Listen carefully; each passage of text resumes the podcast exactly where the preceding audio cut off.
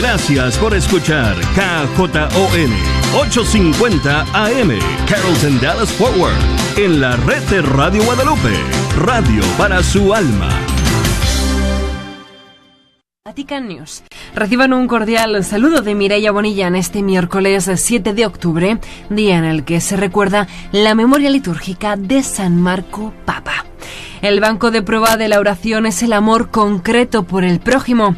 Es el tuit que ha escrito el Papa hoy en su cuenta oficial arroba pontifex, una frase que también ha pronunciado esta mañana durante su audiencia general.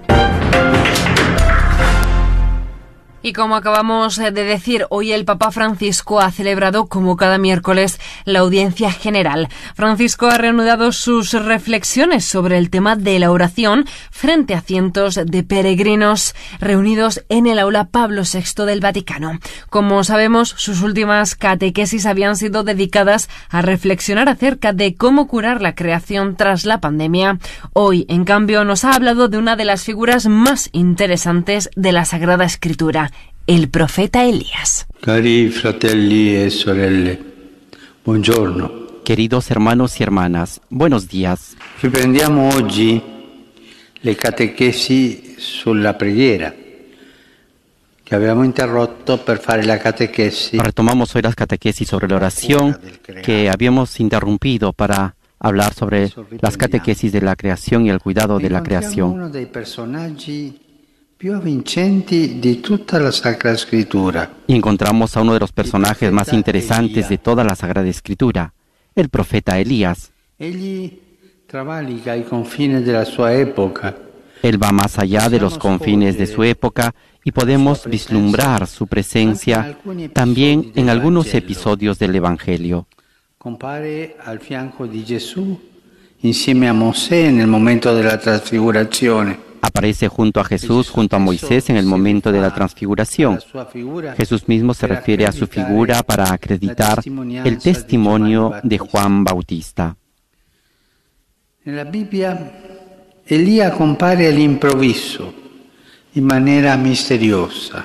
En la Biblia, Elías aparece de repente, de forma misteriosa, procedente de un pequeño pueblo completamente marginal, y al final saldrá de escena bajo los ojos del discípulo Eliseo en un carro de fuego que lo sube al cielo. Es por tanto un hombre sin un origen preciso y sobre todo sin un final, secuestrado en el cielo. Por esto su regreso era esperado antes de la llegada del Mesías. Un precursor.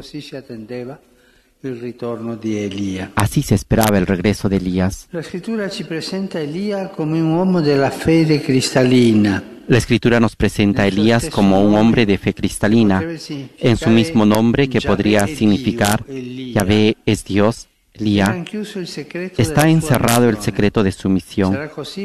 Será así durante toda la vida, hombre recto, incapaz de acuerdos mezquinos.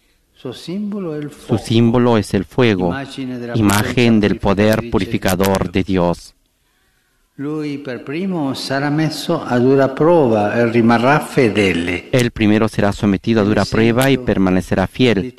Es el ejemplo de todas las personas de fe que conocen tentaciones y sufrimientos, pero no fallan al ideal por el que nacieron.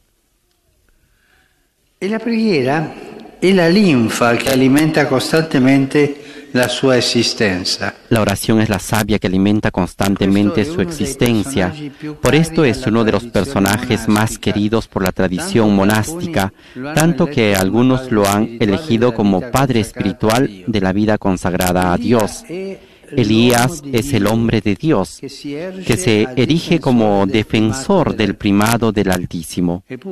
Sin embargo, él también se ve obligado a lidiar con sus propias fragilidades.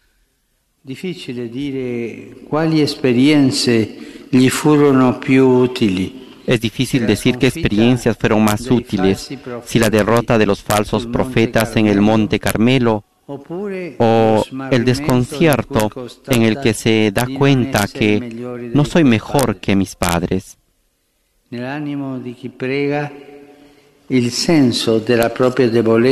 En el alma de quien reza el sentido de la propia debilidad es más valioso que los momentos de exaltación, cuando parece que la vida es una cabalgata de victorias y éxitos. En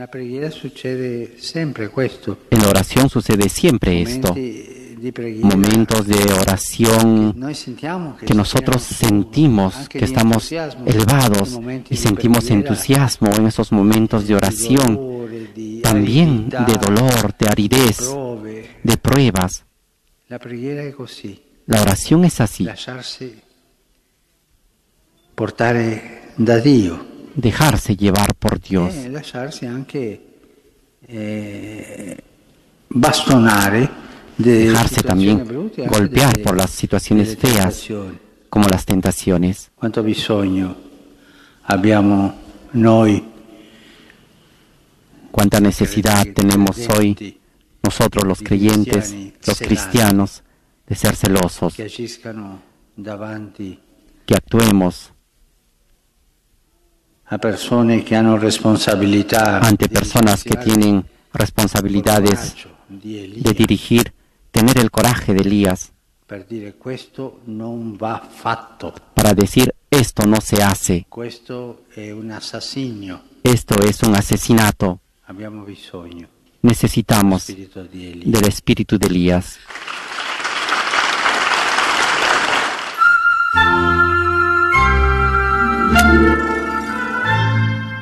Estamos en octubre, mes de las misiones, mes que nos invita a reflexionar acerca de esta vocación, este llamado a llevar la palabra de Dios por los rincones del planeta.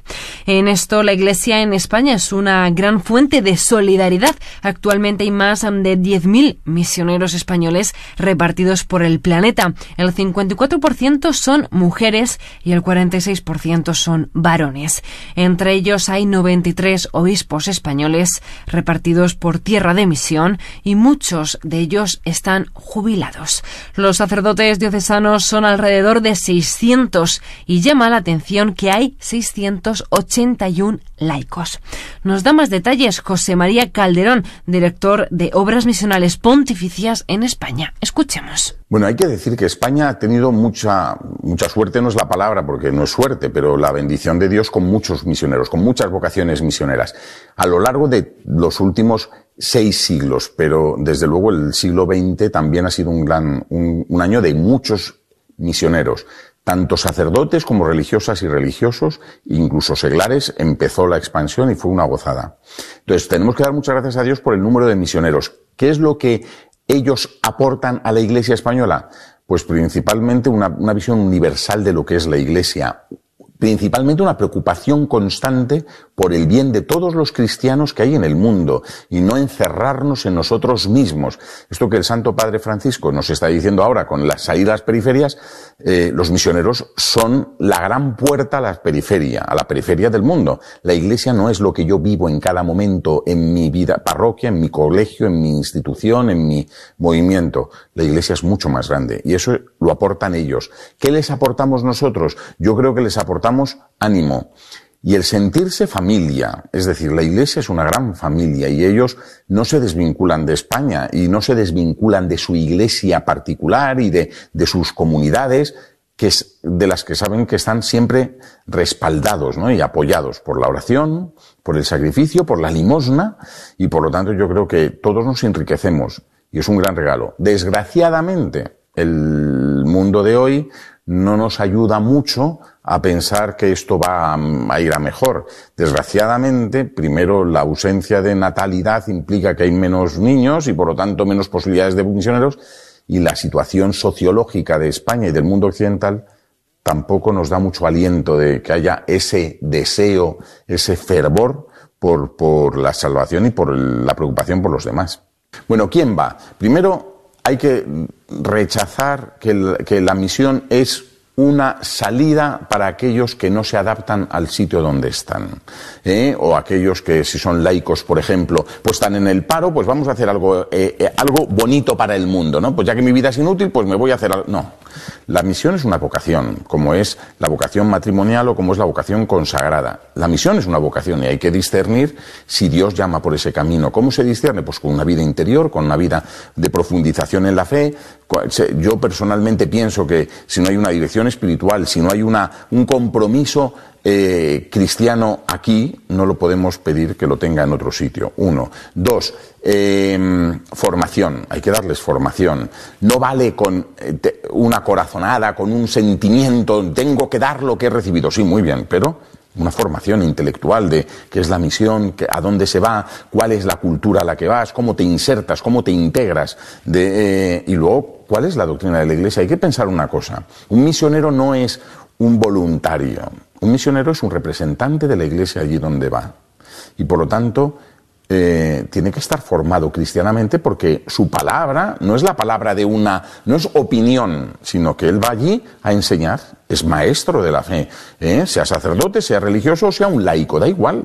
Por lo tanto, tiene que tener una formación cristiana mínima para poder para poder dar doctrina, para poder enseñar el camino de Jesús, para poder dirigir almas también incluso, ¿eh? ir, a ir enseñando a seguir a las huellas de Jesús. Entonces esas cosas son fundamentales, una vida interior profunda, una vida de formación grande y un, y un deseo de consagrar su vida a la evangelización, al servicio de la Iglesia, no a su propio servicio, no van a hacer su obra.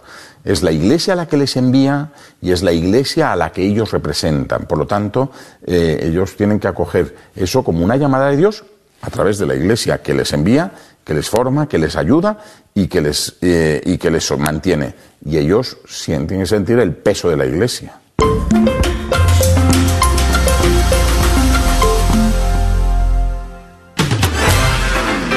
¿Sabías que con tan solo un clic puedes recibir en tu correo electrónico las noticias más importantes sobre el Papa, la Santa Sede, la Iglesia en el mundo y la actualidad internacional? Inscríbete a nuestro boletín de noticias. Visita www.vaticannews.va y rellena el formulario. Solo te llevará unos segundos. El Papa Francisco ha concedido una entrevista a la directora de la revista El Mío Papa, Carmen Magalón, en la que ha hablado sobre los temas clave de la crisis sanitaria generada por la pandemia de coronavirus y que ha afectado a millones de personas en todo el mundo. Nos da más detalles nuestra compañera Sofía Lobos. El Papa Francisco ha concedido una entrevista a la directora de la revista El Mío Papa, en versión española, la periodista Carmen Magallón, en la que habla sobre los temas clave de la crisis sanitaria generada por la pandemia del coronavirus que ha afectado a millones de personas en todo el mundo. Además, el pontífice plantea propuestas para superar este tiempo de crisis. En este sentido, Francisco se plantea cuál será el modo de vida que dejaremos a la futura generación. Se trata, dice el pontífice, de dejar de pensar solo en nosotros mismos, en nuestro presente y levantar la mirada al futuro en perspectiva de la humanidad, una humanidad que quiere permanecer en el tiempo como parte de la creación. Cuestionado sobre cómo afrontar el duelo de las víctimas de la pandemia, el Papa valora sobre todo los pequeños y grandes gestos de solidaridad que tantas personas en el mundo han tenido con sus semejantes. Los santos de la puerta de al lado, dice Francisco, son muchos, refiriéndose a todas las personas que han dado su vida sirviendo a quienes más lo necesitaban en esta pandemia. Por otra parte, las audiencias generales del pontífice sin fieles durante el tiempo del lockdown fueron un momento difícil para el Papa. Era como estar hablando entre fantasmas, asegura Francisco, y suplí muchas de estas ausencias físicas con el teléfono y con cartas.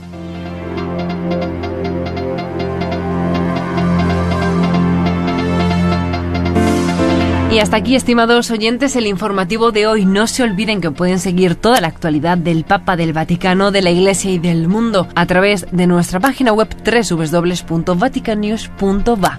Que tengan un feliz día. Hasta mañana.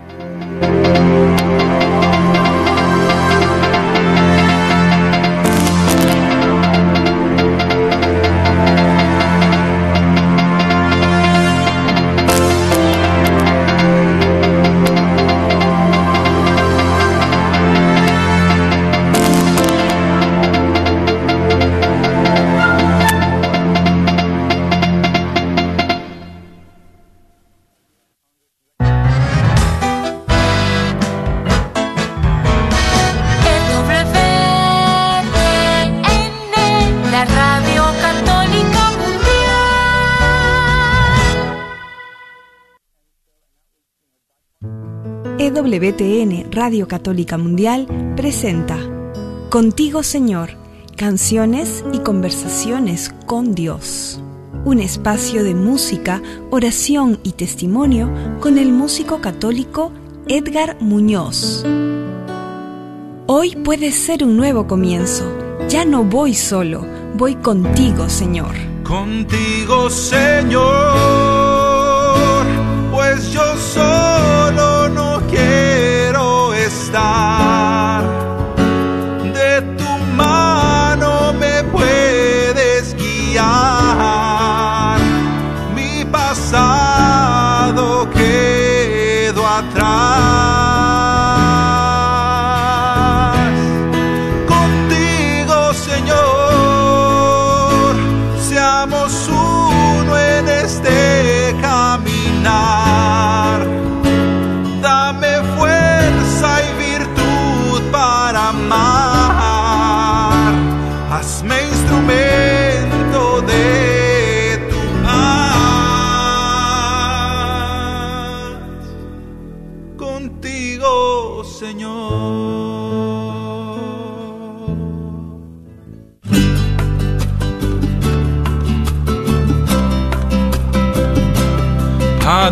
ti encomiendo mi espíritu.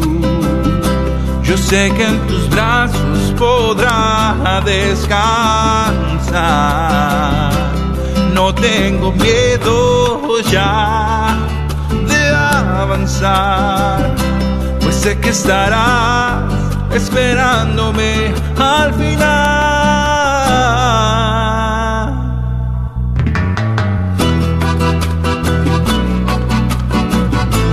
Dependo de ti, Señor.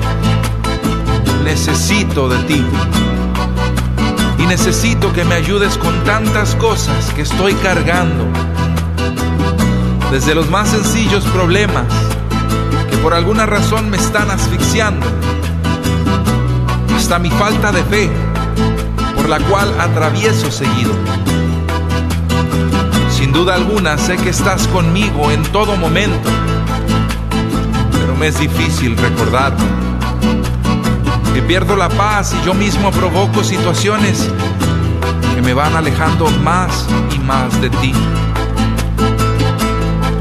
Ayúdame a ser mejor de lo que fui ayer. No te pido que de golpe me cambies, sé que eso no va contigo. Sé que yo tengo que poner de mi parte y este soy yo pidiéndote que poco a poco me ayudes a entender el camino que pusiste frente a mí. Decidí cambiar. Tú irás al frente, yo detrás.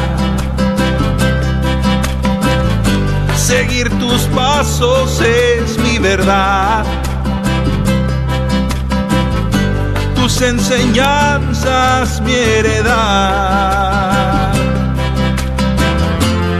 No importa ya la calumnia ni el que dirá.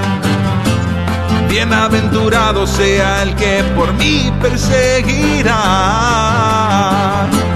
Yo seré fiel a ti, Padre, hasta el final. Por eso hoy te digo, Padre, ante ti encomiendo mi espíritu. Yo sé que en tus brazos podrá descansar. No tengo miedo ya de avanzar, pues sé que estarás esperándome al final. Padre, ante ti encomiendo mi espíritu. Yo sé que en tus brazos podrá descansar. No tengo miedo ya de avanzar, pues sé que estarás esperándome al final.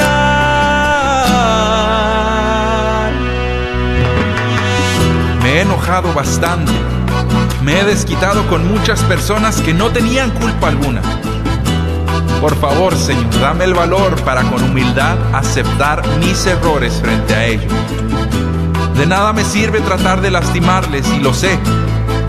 Ayúdame a recordarlo, a ver en ellos alguien como yo, una persona que simplemente trata de ser mejor, pero que muchas veces, por más que uno quiere, no consigue ser mejor.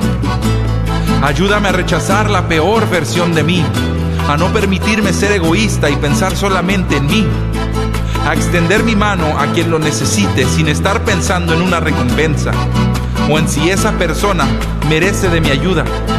Yo sé que yo no merezco la tuya y aún así aquí estás. Quiero ser como tú. Sé que hay una mejor versión de mí mismo y la busco, la quiero, la versión que se da cuenta de que estamos de paso en esta tierra y el objetivo es mucho mejor y más alto que cualquier éxito que podamos encontrar en este mundo. También sé que la mejor versión está buscando su constante mejoría. Al buscarte a ti se renueva y florece un nuevo ideal, un nuevo objetivo.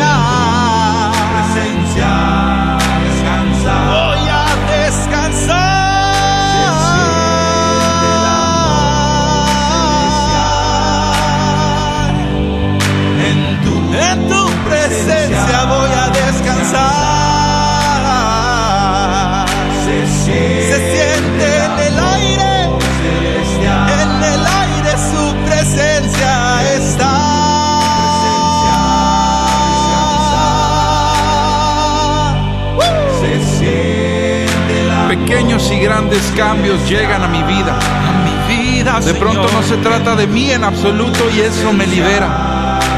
Se trata de ayudar a otros y eso me trae alegría.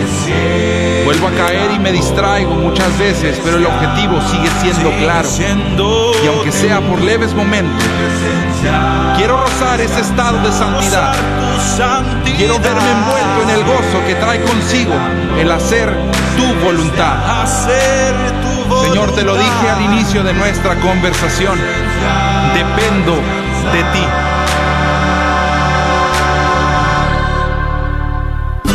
Hoy decidí cambiar. Tú irás al frente, yo detrás. Seguir tus pasos es mi verdad. Enseñanzas mi heredad. No importa ya la calumnia ni el que dirá. Bienaventurado sea el que por mí perseguirá. Yo seré fiel a ti, Padre, hasta el final. Por eso hoy te digo, Padre, ante ti encomiendo mi espíritu. Yo sé que en tus brazos podrá descansar. No tengo miedo ya de avanzar, pues sé que estarás esperándome al final. Padre, ante ti encomiendo Sé que en tus brazos podrá descansar. No tengo miedo ya de avanzar, pues sé que estarás esperándome al final.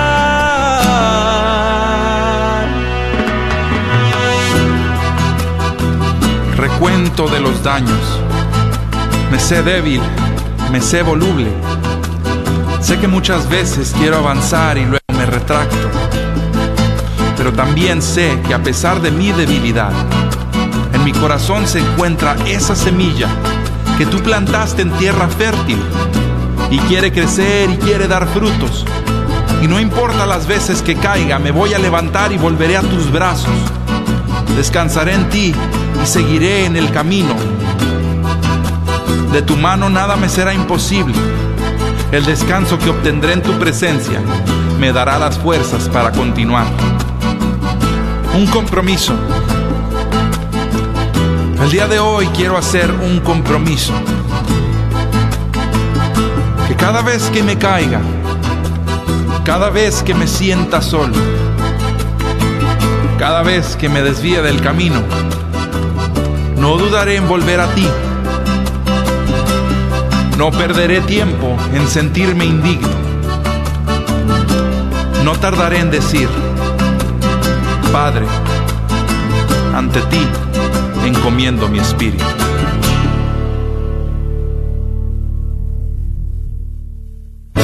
Contigo, Señor, canciones escritas e interpretadas por Edgar Muñoz, una producción de EWTN, Radio Católica Mundial. Voz y guitarra, Edgar Muñoz. Piano, edición y mezcla, Douglas Archer.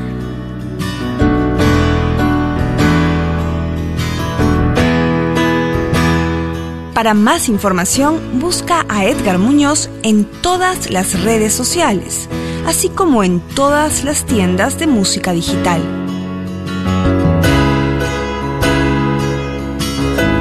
Contigo, Señor, está disponible a través de la aplicación de EWTN y en ewtn.com diagonal español.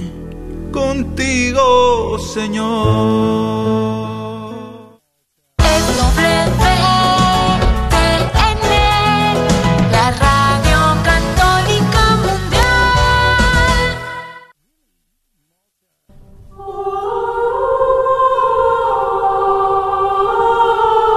El llamado.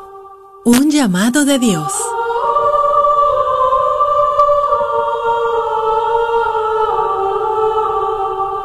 Mi nombre es María Guadalupe de las Hermanas Eucarísticas del Padre Celestial. Mi familia estuvo muy involucrada en todo el tema del ocultismo. El ocultismo involucra lo que es todo lo esotérico, agüeros. Estaba muy involucrada en toda esta parte oculta. A los 13 años empezó a pasar algo en mí. Empecé a desconocer mi cuerpo físicamente y empecé a rechazarme a sí misma sin saber por qué.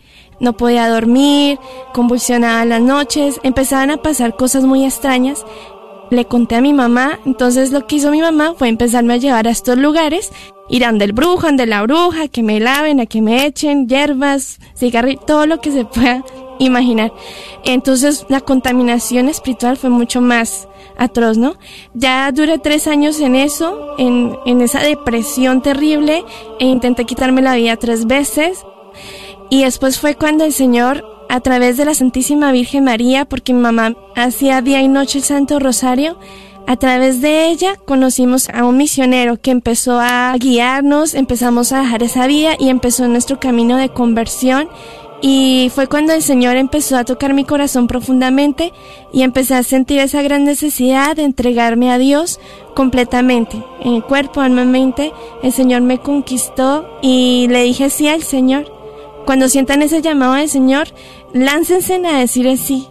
Y hago este llamado a todas las familias que no se involucren en estos temas del ocultismo. Por favor, no lo hagan.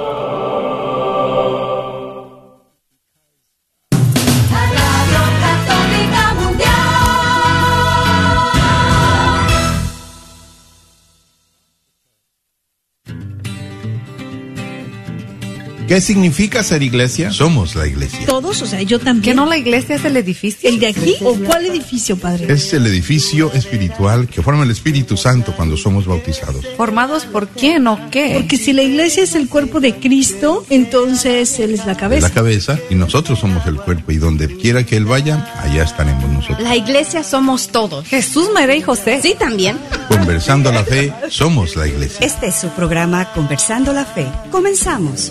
Abrimos los ojos, soñamos estrellas, pisamos los charcos, abrimos. Hola, ¿qué tal?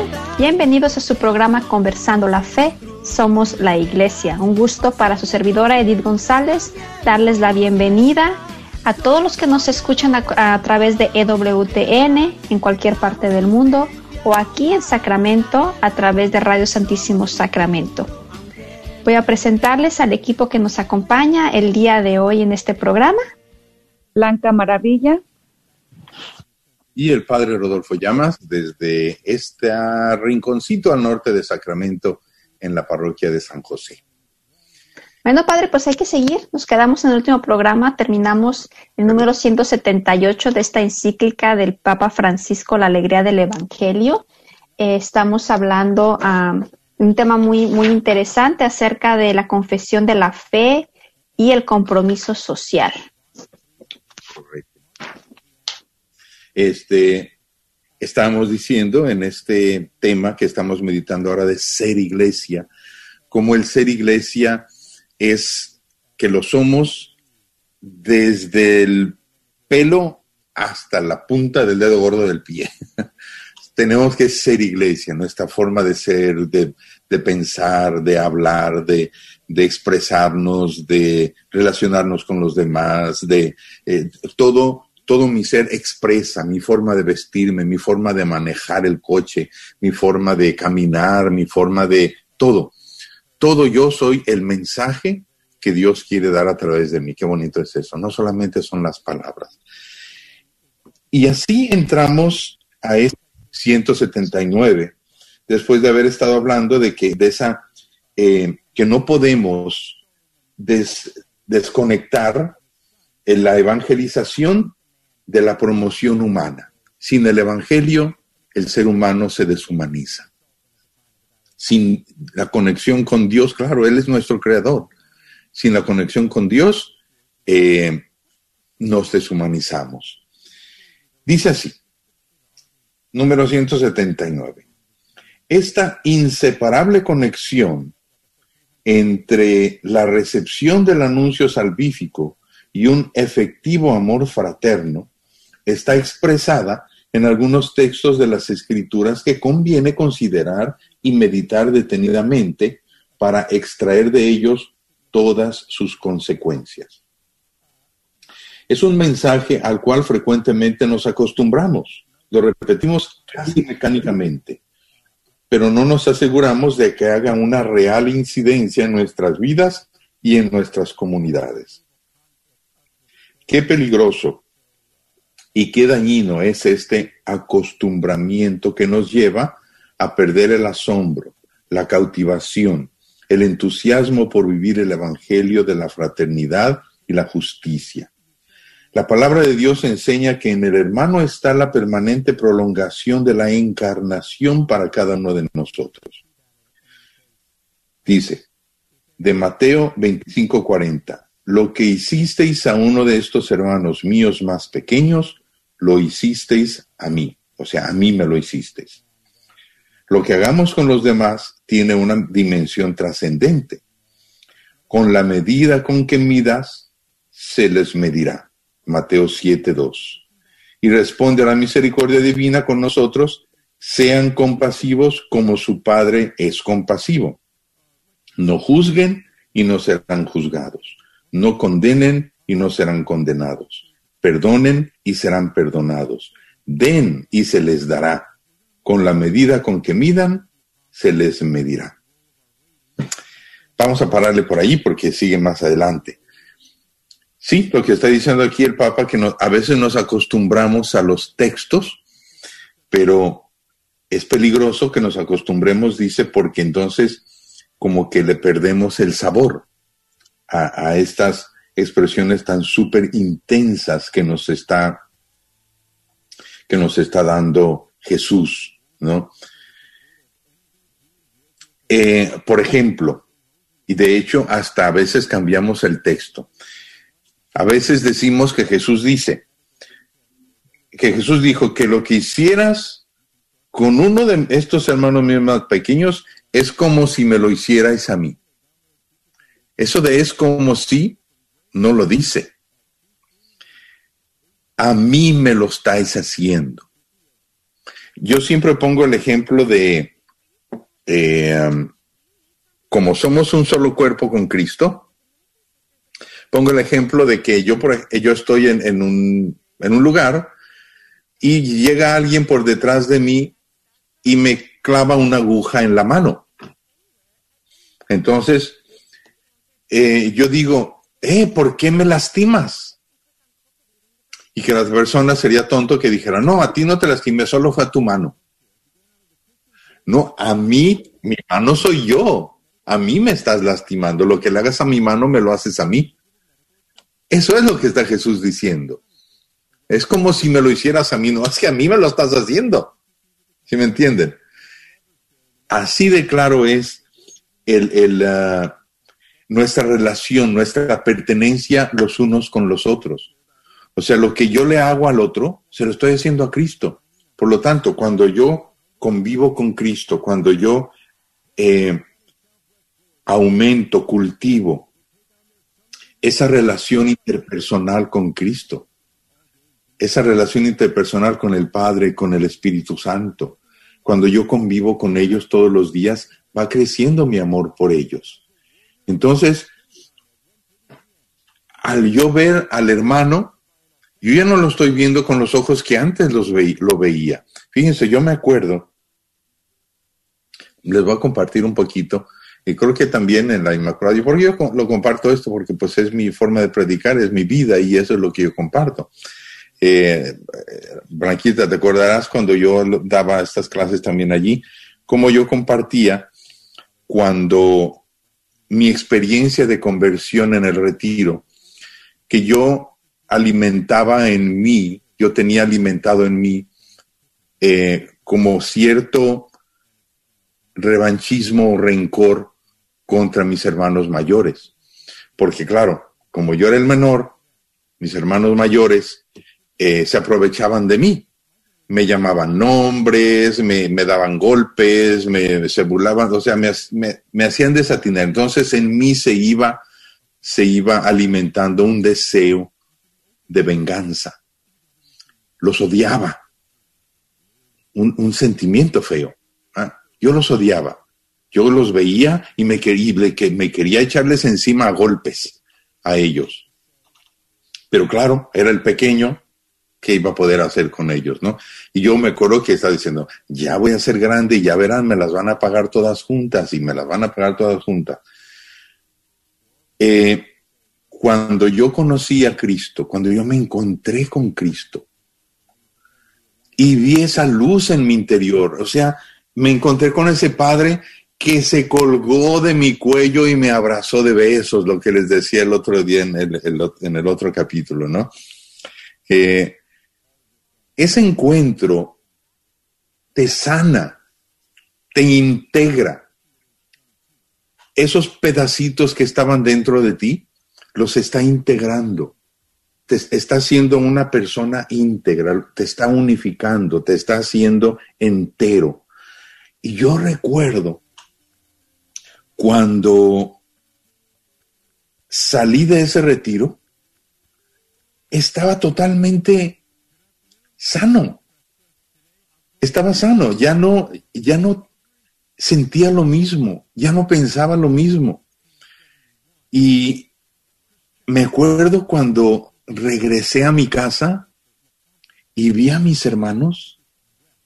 Ustedes han sentido, ah, seguramente han experimentado que alguna vez, eh, por ejemplo, van cargando un costal muy pesado a lo mejor, pues yo que se lo van a agarrar desde la cajuela del coche, desde un lugar y vas a caminar como tres cuadras o dos cuadras. Cuando tú descargas ese costal, parece que vas caminando entre nubes. De tan ligerito que te sientes descansado. Pues algo así estaba experimentando en mi alma. Que todo ese rencor que estaba cargando era un peso muy grande. Y cuando Jesús me sanó, ya no lo tenía. Entonces me acuerdo que regresé a mi casa y vi a mis hermanos, dijo, ya no siento aquello, estoy sanado. Muchas veces la gente dice que perdonar es olvidar. No, perdonar no es olvidar, porque yo cuando los vi a mis hermanos, yo me acordaba de todo lo que había sentido, todo lo que ellos me habían hecho, pero ya no sentía lo mismo. O sea, perdonar no es olvidar, perdonar es sanar. ¿Ya? Porque te acuerdas y ya no, ya no va todo ese sentimiento detrás. Eso es lo que está diciendo esto. ¿Eh? Que tú te sanas y entonces automáticamente tu relación con los demás es íntegra. Tú es, Dios te integró a ti y tú vas a tener una relación íntegra con los demás. Ya no vas a tener nada que esconder, ya no vas a tener intenciones ocultas de venganza o de tonterías así. No, ya no tienes nada que esconder. En ese momento, si me hubiera muerto, me hubiera ido al cielo directito. directito. Digo, ay, ¿por qué no me No le tocó, no le tocó, padre. Exactamente. Fíjate qué bonito. Qué hermoso. Y qué hermoso testimonio y, sí es, ayuda mucho con los ejemplos de las vivencias para poner las cosas así en, en, un contexto que podemos identificarnos, ¿verdad? Que podemos. Yo les quería compartir que de esta parte, yo digo, esas, partes, esas palabras de Papa Francisco, donde dice que conviene considerar y meditar detenidamente las palabras para extraer de, de ellas mm, pues todo lo que debemos. Yo sé que está hablando de la Sagrada Escritura, pero yo digo que no debemos que hacer eso con toda oración, con toda palabra que sale de nosotros, que, que va a Dios, el Padre nuestro, la Dios te salve. O sea, si nos pusiéramos a, detenernos y meditar detalladamente cada palabra que decimos, no, otra sería la, el fruto de nuestra oración, otro sería el fruto de nuestra lectura bíblica. Y cuando usted decía ahorita, padre, de que a veces le, cambiamos hasta las palabras, yo recuerdo que estas, hoy no sé si ya lo había comentado, de que la cita bíblica de, de que nos enseñaron en las escuelas o así, ¿verdad? La, la regla de oro, que yo la aprendí que no hagas a los demás lo que no quieres que te hagan a ti. Y que eso no fue lo que dijo Jesús. Jesús dijo, haz a los demás lo que quieres que te hagan a ti. Todo esto que nos está diciendo, a mí me gustaría que me perdonen cuando me equivoco. Yo, yo voy a perdonar. Que no está amarrado en el que si a mí me perdonan, yo perdono. Sino, o sea, a mí me gustaría que me escuchen, me gustaría que, que la gente me ponga atención, entonces yo voy a poner atención. Les comparto que cuando leí esto donde dice que lo que le hiciste a los más pequeños me lo hiciste a mí, yo cuando me cayó de verdad hacia mi corazón, yo lloré, porque yo sé cuántas veces yo maltraté inconscientemente a nuestros hijos. Y yo, que un día Dios me lo va a dejar ver y me lo hiciste a mí. Y, eso les quería compartir. Por último, para dejarles la palabra, donde dice que sed compasivos como vuestro Padre es compasivo. Estoy apenas leyendo el Antiguo Testamento y yo ver que cuando Adán y Eva pecaron, se, o sea, no le confiaron, el pecado en sí es no confiaron en Papá Dios e hicieron su voluntad de ellos, la desobediencia. ¿Y qué hizo Papá Dios? Antes de dejarlos ir, antes de les hizo unos vestidos de, ahí dice, de, de piel. Dios todavía se preocupó, Dios se preocupa por nosotros. Él es compasivo, lo mismo que cuando pasó con Caín. Después de que Caín mató a Abel y lo, y lo, pues, ¿verdad? Tiene que irse. Le dice Caín, es que me van a matar, cualquier extraño me va a ver. ¿Y qué hizo papá Dios? Le hizo una marca para que no se lo mataran. Y yo digo, así es con nosotros, todo, toda la historia de, de, él. él. es así. Nosotros nos rebelamos, nos alejamos de él y él viene. eh, y esa compasión es la que estamos llamados a, tener con los demás. Yo me quedo, wow, que Dios nos ayude porque solo con su gracia es posible.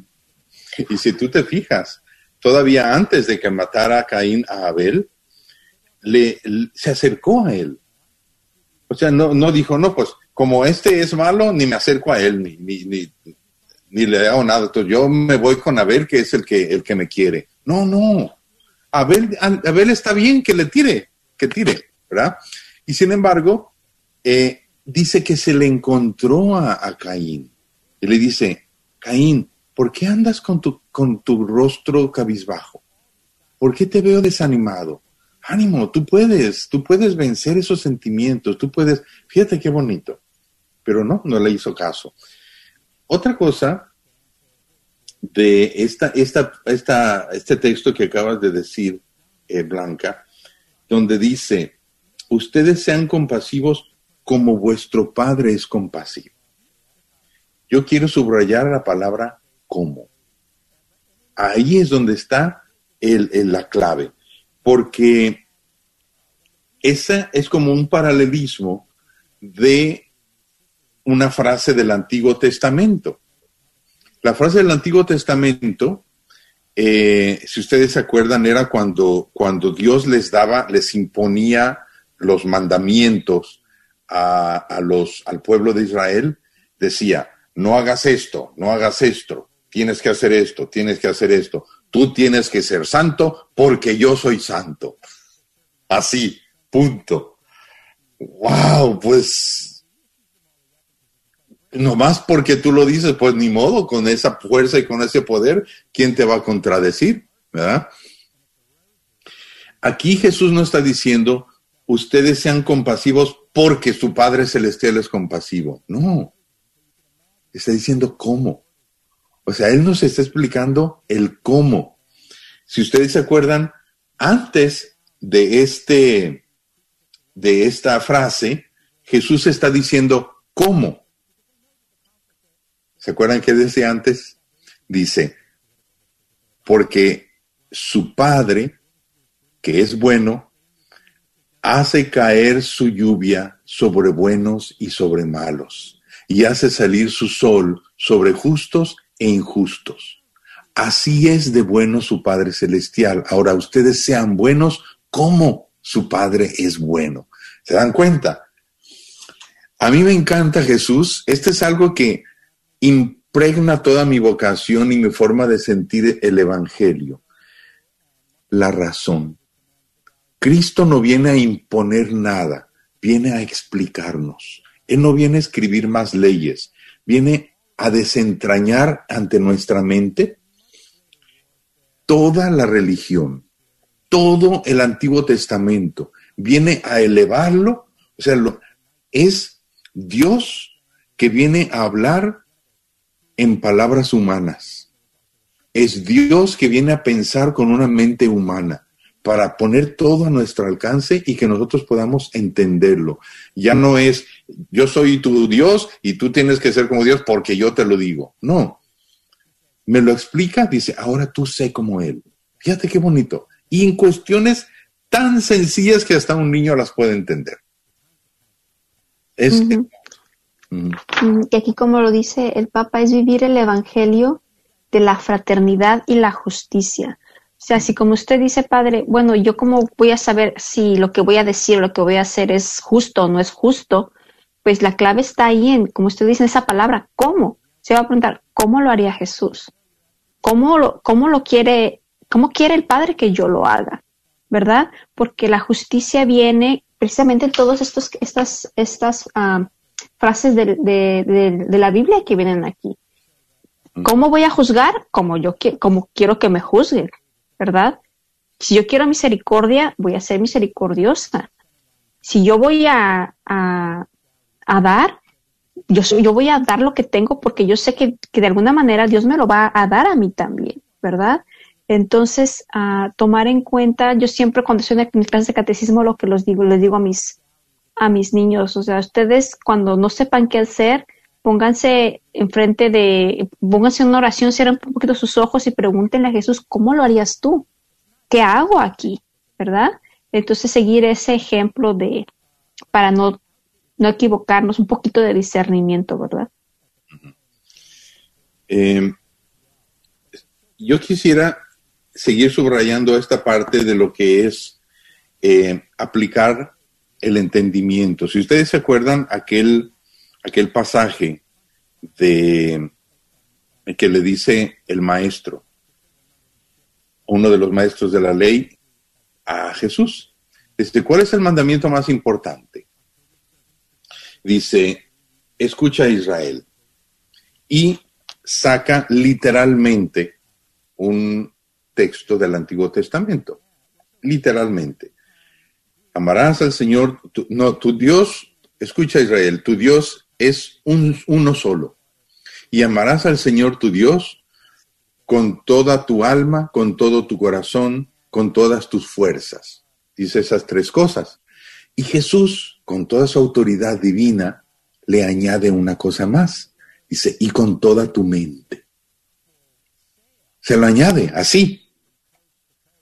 Eh, y curioso es que dice el maestro de la ley, dice, tienes razón Señor al decir que, que el mayor mandamiento es amar al Señor, que Dios es uno y lo tenemos que amar con toda nuestra alma, con todo nuestro corazón, y dice él, y con todo nuestro entendimiento. Curioso. Y Jesús le dice, eh, el evangelista dice, cuando Jesús escuchó que habló y que lo dijo con entendimiento, le dijo, no estás lejos del reino de Dios. O sea, que nos falta a nosotros aplicar el entendimiento. Aquí me viene aquel otro que también he dicho bastante, eso de que eh, el amor sin inteligencia me entontece. La inteligencia sin amor me envilece, pero el amor inteligente me enaltece. Tenemos que aplicar la fe, el amor y la inteligencia. Y eso siento yo que es lo que nos hace mucha falta a los católicos. Tenemos que aplicar nuestra inteligencia a la palabra de Dios. No le damos tiempo a leer el catecismo, a leer la Biblia.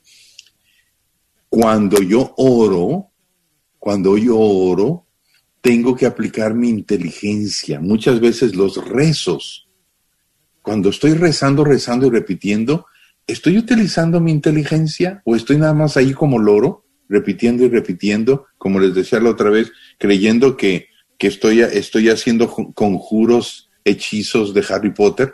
¿no? Eh, y que con esos conjuros, pues ya, me estoy salvando.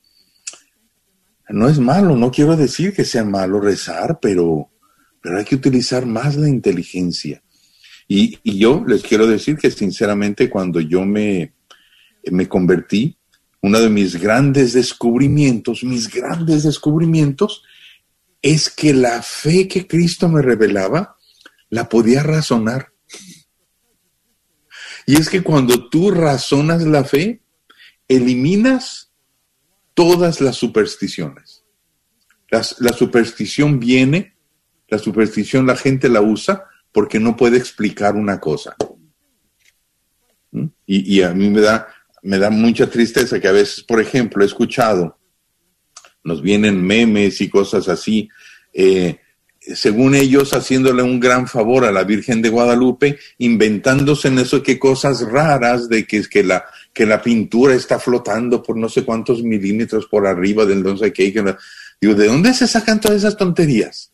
¿Quién las dijo eso? Eso no es ni científico ni es nada y no es razonable tampoco.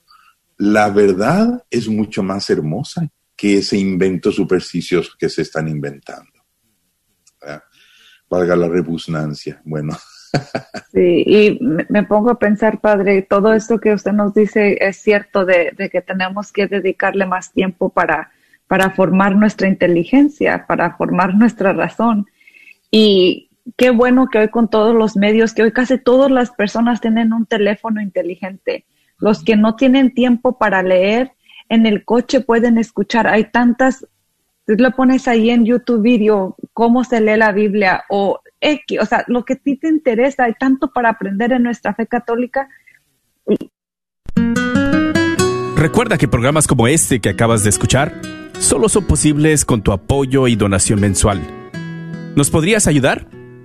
Quizás haciendo un compromiso de 10, 15, 20 o 30 dólares al mes. Contamos con tu apoyo. Dios bendiga y multiplique tu sacrificio.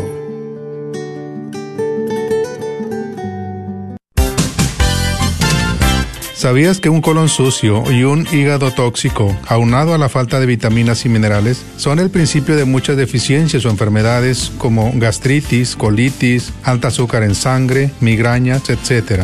Te podemos ayudar a desintoxicar y limpiar tu cuerpo. Llámanos al 469-662-1518. 469-662-1518. Este es un patrocinio para la red de Radio Guadalupe. Caridades Católicas sigue ayudando a aquellos en crisis a perseverar a una mejor vida. En asociación con CCUSA y Walmart Foundation están ofreciendo ayuda con la solicitud de beneficios de comida, conocido como SNAP. Si deseas aplicar o recibir más información, llama al 972-587-8001. 972-587-8001. Hola, soy Dr. Peralta, quiropráctico. Si usted sufre de dolores de artritis o musculares como dolores de coyunturas en el cuello, espalda o cintura, también inflamación en los hombros, manos, rodillas y pies, háblenos al 214-942-3700. 214-942-3700. Recuerde, también atendemos cualquier accidente de auto o de trabajo. 214-942-3700. Este es un patrocinio para la red de Radio Guadalupe. Soy la doctora Elena María Careneva, abogada de inmigración y consultora del Consulado Mexicano en Dallas. Me gradué de la Escuela de Derecho de la Universidad de Texas Tech y llevo más de 20 años trabajando con nuestra comunidad hispana católica. Soy miembro de la parroquia de San Juan Diego. Llámenos para su consulta inicial gratis al 972-446-8884. 972 446-8884. Que viva nuestra reina, la Virgen de Guadalupe. Metáforas para la vida con el padre Modesto Lule.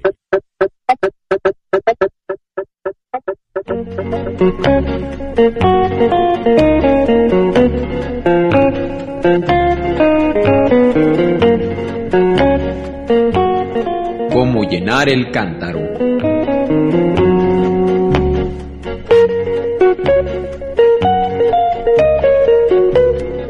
Cuentan que una vez un hombre envió a su joven hijo a llenar un cántaro al río y le dijo que volviera lo antes posible. El joven obedeció y fue hacia el río mientras su padre le observaba de lejos. Entonces el hombre vio a su hijo poniendo el cántaro debajo de una cascada, y la fuerza del agua era tal y la cantidad tan grande que no entraba el agua al cántaro, pues era de cuello delgado. Cuando el hijo llegó con el cántaro, había roto el cuello del mismo por el constante golpear y la fuerza del agua. Esto además provocó que el agua llegara turbia y sucia.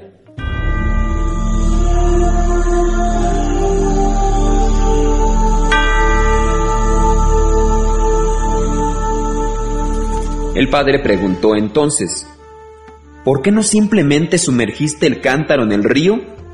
¿No veías que el agua de la cascada era demasiada para el cuello del cántaro?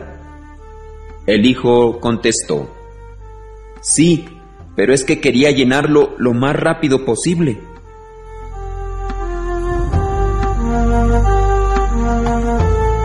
Muchas veces en nuestras vidas tratamos de llenarnos a nuestro tiempo en un mundo acelerado y convulsionado. Dios conoce nuestra capacidad y sabe que si hacemos las cosas como nosotros queremos, Gracias por escuchar KJON 850 AM en la red Radio Guadalupe, radio para su alma, la voz fiel al Evangelio